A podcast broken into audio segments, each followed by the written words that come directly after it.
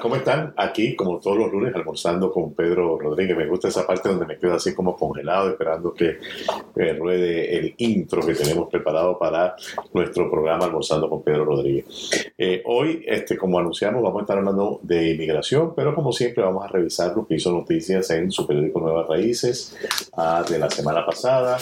Por supuesto, el, el primera plana destaca el debate republicano, el primer debate que hubo uh, de los republicanos, de los candidatos.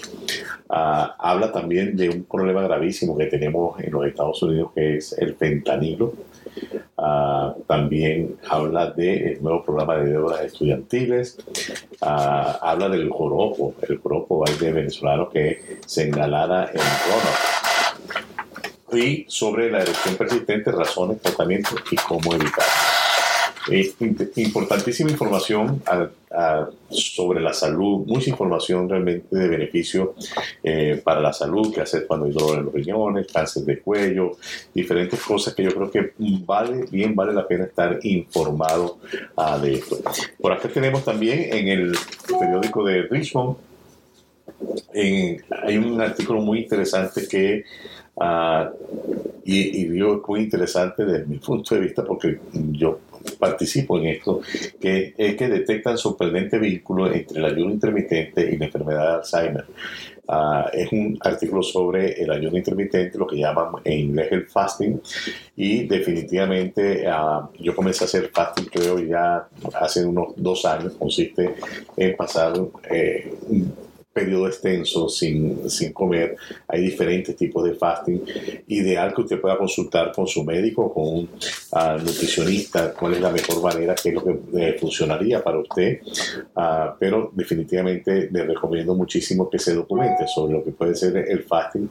De la manera que yo lo hago, más o menos el concepto que llevo es pasar a 16 horas sin comer. Solamente en esas 16 horas tomo agua, uh, eh, café y y ah, de, repente pues tengo algunas otras eh, cosas como el té que puedo consumir, agua con limón, eh, pero esas 16 horas no ingiero ningún alimento, ninguna comida en esas 16 horas. Ah, después, posteriores, 8 horas, en, en, ese periodo de 8 horas, entonces ahí sí, ahí como abundante comida, buscando comida sana, saludable, a mucha comida orgánica, ensalada, verdura, fruta. Realmente en ese periodo de 8 horas este, no hago más nada. Eh, que comer sanamente. Eh, no es que paso ocho horas comiendo, pero sí, digamos, a veces hago tres comidas en ese periodo de tiempo, ocho horas. A veces como una comida fuerte y después quizás estando ya en la casa, pico un poco.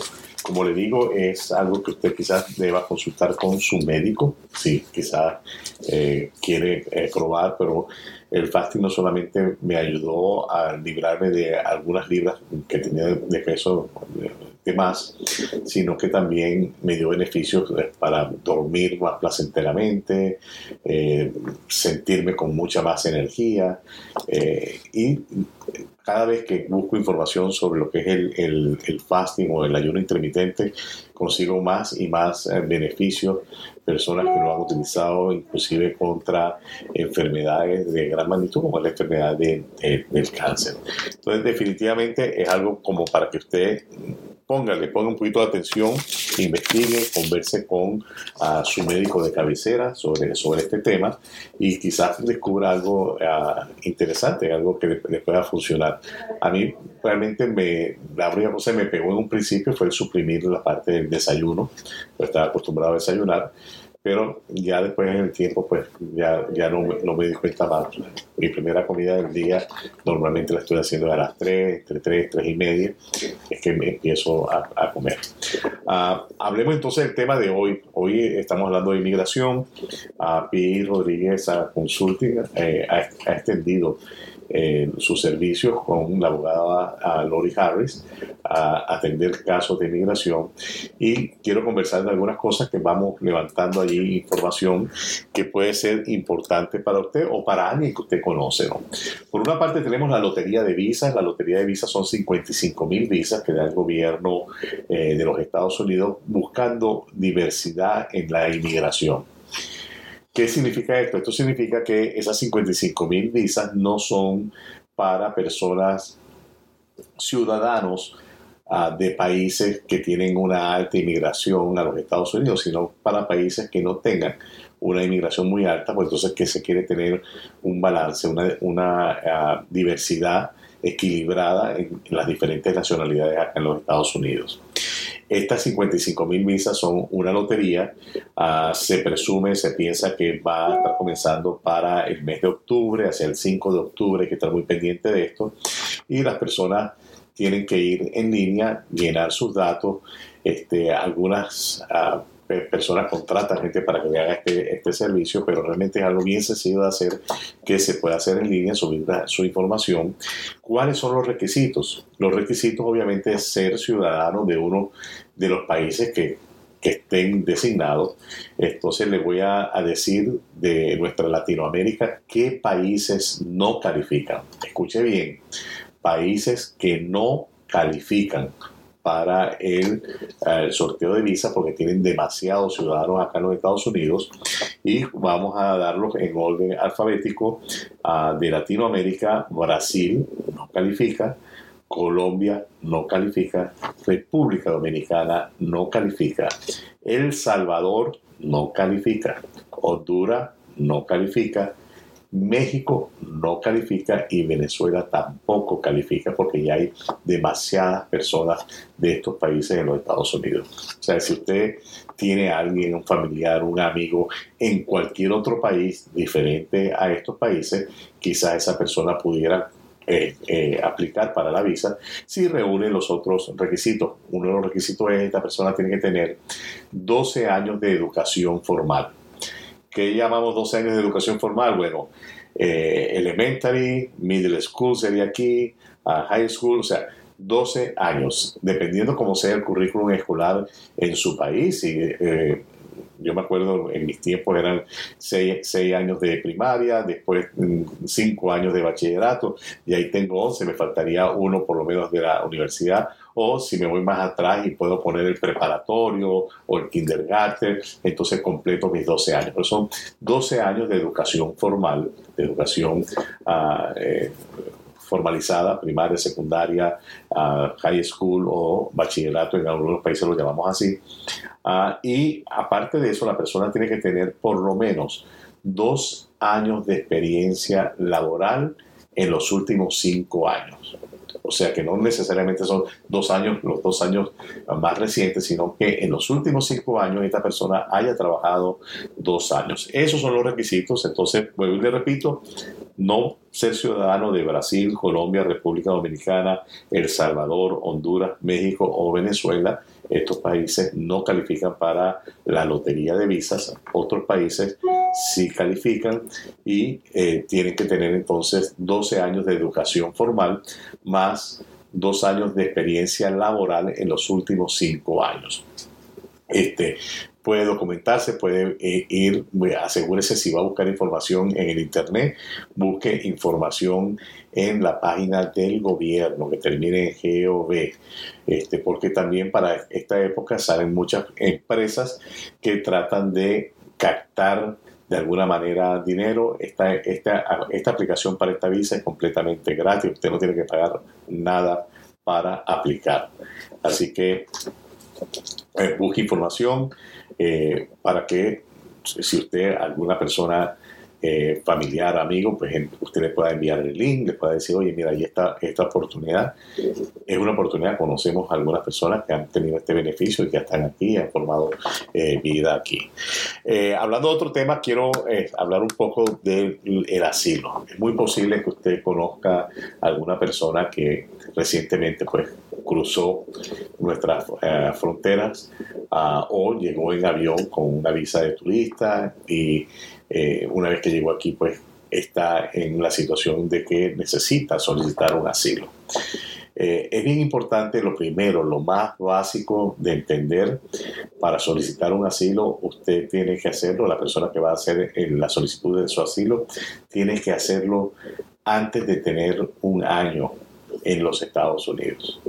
Después que ya la persona tiene el año, la Corte no va a aceptar un caso de asilo a no ser que sean condiciones eh, que se puedan justificar. La persona estuvo en estado de coma eh, y por eso no pudo eh, completar su, su, aplicación en tiempo. O sea, tiene que hacer algo que realmente de fuerza mayor para justificar el hecho de no haberlo hecho en los, en el primer año. Así que es muy importante, eh, si usted conoce a alguien, si, si usted que me escucha está en esa situación de que usted llegó a los Estados Unidos cruzando el borde y quiere pedir un asilo, usted tiene que verificar su fecha de entrada, verifique muy bien porque la fecha de entrada no necesariamente es la fecha que tiene en la, en la documentación. En algunas documentaciones hemos estado viendo que inclusive a la hora de poner por dónde entró y cuándo entró, lo están dejando como en un limbo. Dice que entró en, en no se sabe y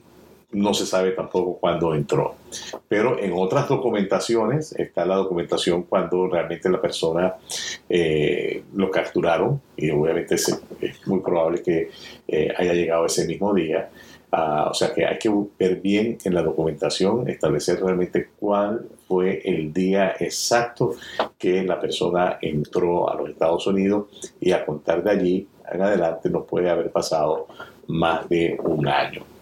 Ah, ¿Quiénes tienen derecho a pedir asilo? Muchas personas piensan que el solo hecho de cruzar la frontera ya automáticamente uno tiene el derecho de pedir un asilo. Pero resulta que el asilo, y por acá lo tenemos, lo buscamos en el internet para ustedes, para compartir, hay cinco uh, circunstancias en las cuales uno puede pedir un asilo eh, lo llaman los cinco grounds o five grounds para solicitud de asilo.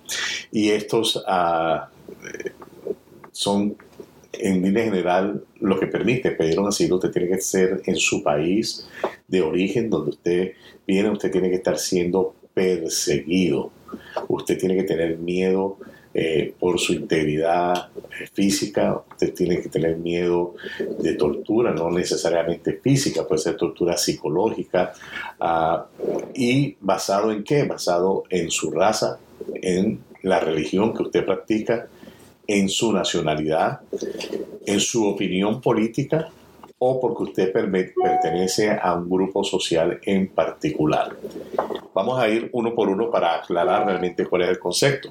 Raza, bueno, yo soy de la raza ah, blanca y en mi país de origen me están eh, torturando o matando a, la gente blanca eh, o a la gente de color, ¿verdad? Entonces, una persecución por raza, una persecución por religión, eh, vengo de un país, en mi país no permiten el cristianismo, el, país eh, está en contra de la, de la, iglesia cristiana o de la iglesia católica, eh, algunos católicos han sido apresados, todo, o sea, tiene que haber obviamente pruebas de que yo corro riesgo en mi país por practicar mi religión, sea cual fuera la religión. Entonces, el gobierno, tiene que haber entidades que están en contra de esa religión. Pues después tenemos la nacionalidad. Este tema de la nacionalidad, este, eh, pero ¿cómo así? Bueno, hay personas que han emigrado a otros países y en esos países, por su nacionalidad, los están acosando, atropellando, robando, etc. Entonces puede ser que me, estén atacando por mi nacionalidad, ¿verdad? si yo soy venezolano, soy colombiano, soy cubano, me están atacando por ser de esa nacionalidad. Y puedo probar, pues no solamente yo decir, ah, me están atacando, yo tengo que probar, tiene que haber noticias en la prensa, tiene que haber inclusive, si ya me han agredido a mí, tiene que haber un reporte policial, tiene que haber algo o testigos de lo que está pasando. Ah, después tenemos la opinión política. Opinión política, pues bueno, yo ah, soy demócrata, eh, me gusta la democracia, me gusta vivir en democracia y en mi país la democracia pues se está extinguiendo y la manera de extinguirla es ir en contra de las personas que piensan de manera democrática. Personas, opinión política, pertenecen a un partido político que cree en ciertas cosas y de alguna manera el, el gobierno, que en muchos casos ya en, algunos países eh, se llama régimen, eh, empieza de alguna manera a coartar la libertad de opinión política, ya nadie puede emitir opiniones, ya todo tiene que ser sencillamente concentrado en una sola dirección. Y después tenemos pertenecer a un grupo social específico. Este, este, este grupo social puede ser uh, de la comunidad, por ejemplo, LGTB, eh, hay países donde la comunidad LGTB sufre tortura, sufre ah, atropellos, ah, donde no se les deja realmente pues, la libertad de, sexo, de, decidir si quieren ser hombre o mujer. Entonces, en este caso, ese es un grupo social que podría tener opción a solicitar asilo si la persona pertenece a ese grupo social. Obviamente, que tienen que tener en consideración que todo esto hay que probarlo, no es solamente decirlo. Yo vengo, puede ser que usted lo vivió en carne propia, que usted tenga evidencias, testigos de que a usted lo han acusado lo han amenazado eh, de muerte o, o, de tortura o lo han torturado por alguna de estas cinco causales o también puede ser que usted teme que eso le vaya a pasar a usted. Escuche bien, Puede ser que ya me pasó o puede ser que tengo, estoy en riesgo de que me pase. Ah, ¿por qué estoy en riesgo de que me pase? Bueno, porque le pasó a mi vecino, porque le pasó a mi primo, porque le pasó a mi hermano, porque le pasó a mi tío. Pasa a veces con, la parte de, la, opinión política. A veces la opinión política en algunos regímenes, en algunos, en algunos países, lo extienden a la familia. Entonces, la amenaza no es contra el dirigente político, sino que es contra él y toda su familia, por ejemplo. Entonces, todas estas cosas son los cinco, causales. Hay que estar en claro que uh, penosamente el hecho de que no consigo con qué, cómo comer no es una causal para pedir un asilo. Quizás puedan haber otros alivios migratorios, algunas otras opciones, visas humanitarias, uh, pueden haber otras opciones, pero los casos de asilo tienen estos cinco grados que es lo que tienen que realmente cumplir.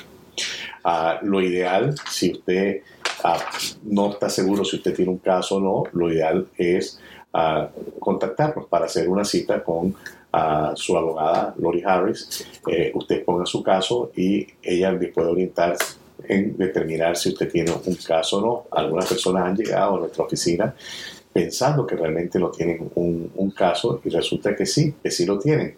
Una vez más, porque quizás no es que directamente le pasó a la persona, pero sí le pasó a su hermano o le pasó a su papá y por ende él está también bajo amenaza. O sea, hay muchas circunstancias y realmente pues hay que revisarlas.